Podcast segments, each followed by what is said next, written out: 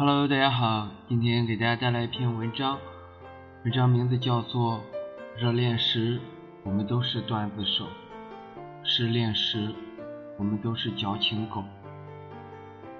小云分手的时候，把我们都拉出来，一边胡吃海喝，一边控诉：“我操，老娘花了整个大学跟他在一起，怎么说分就分了？”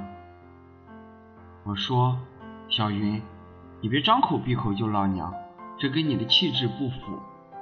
小云白了我一眼，愣是让我把接下来想说的话给吞了回去。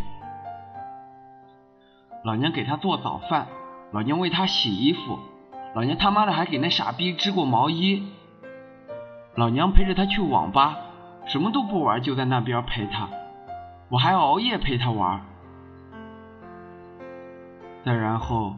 他就骂不下去了，再然后他就疯狂的吃了起来，一面点了一份又一份，橙汁喝了一杯又一杯。我们的脑海里都在浮现那个对体重极度要求的他，一时间都没来得及反应，谁都没有阻止他。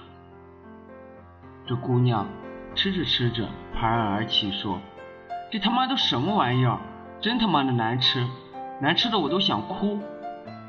说完，冲到厕所，边吐边哭。吐是因为吃的太多，哭却不是因为难吃。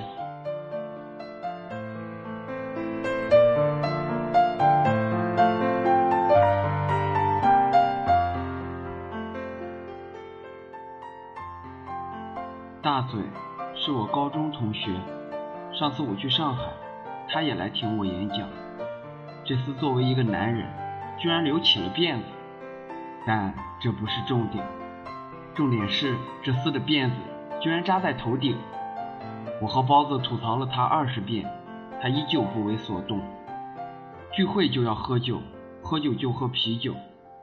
那天我们去静吧，有个酒叫弄死你，大嘴毫不犹豫地点了五瓶。说是想看看这酒到底能不能弄死。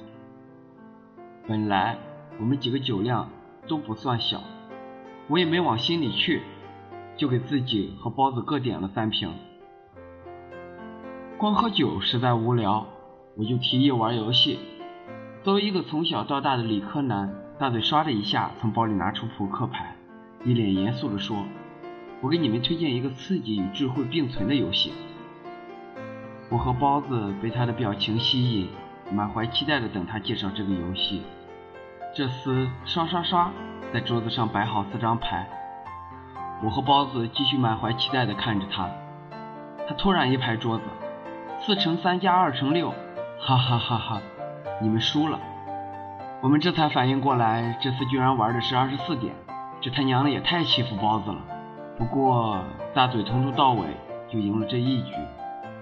喝着喝着酒就没了，就喝完了我和包子的酒。他说我喝了十一瓶弄死你，我还是活得好好的，哈哈哈！我要打给我的前任，告诉他十一瓶弄死你都弄不死我。我和包子互看对方一眼，从对方的眼中都读出了这人是神经病吧的信号，但我们都没有劝住他。我们吞了一口唾沫，等待着狂风大雨的前来。只是电话一拨通，大嘴的声音突然变得温柔起来。整个对话过程平平淡淡，他也没提今天输惨的事，只是说着：“我和朋友在外头。”他问：“你过得怎么样？”他说：“那就好。”他回。我过得特别好，没到一分钟，两个人的对话就此结束。挂了电话的大嘴说：“其实我过得一点都不好。”哈哈哈！哎我擦！还没笑完，他就滚到了桌子底下。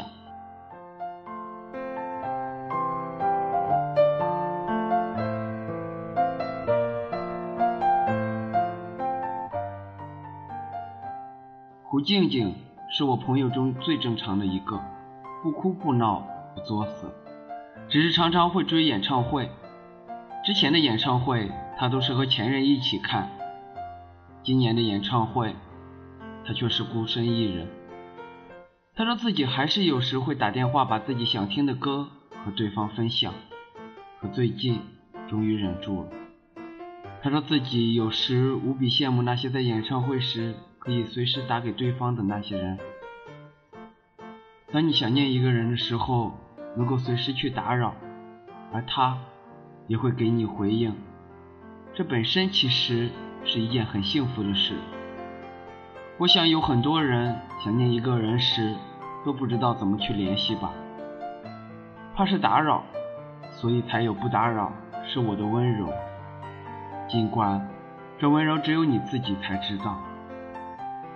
总有一些人会这样，遇到一个满心欢喜，以为遇到命中注定，却又擦肩而过。总有些事儿会这样。你有着千千万万的你以为，可结局偏偏给你一个不可能。刚开始时无话不谈，到后来无话可说，两个人面对面，却像是在翻山越岭。不知道有多少人在经历失恋，不知道有多少人在想着一个人，不知道有多少人自己把自己困住。走不出来。告别时都爱强装洒脱，告别后都在强忍想念。走得了对酒当歌的夜，躲不了四下无人的街。热恋时，我们都是段子手，嬉笑怒骂，互相吐槽。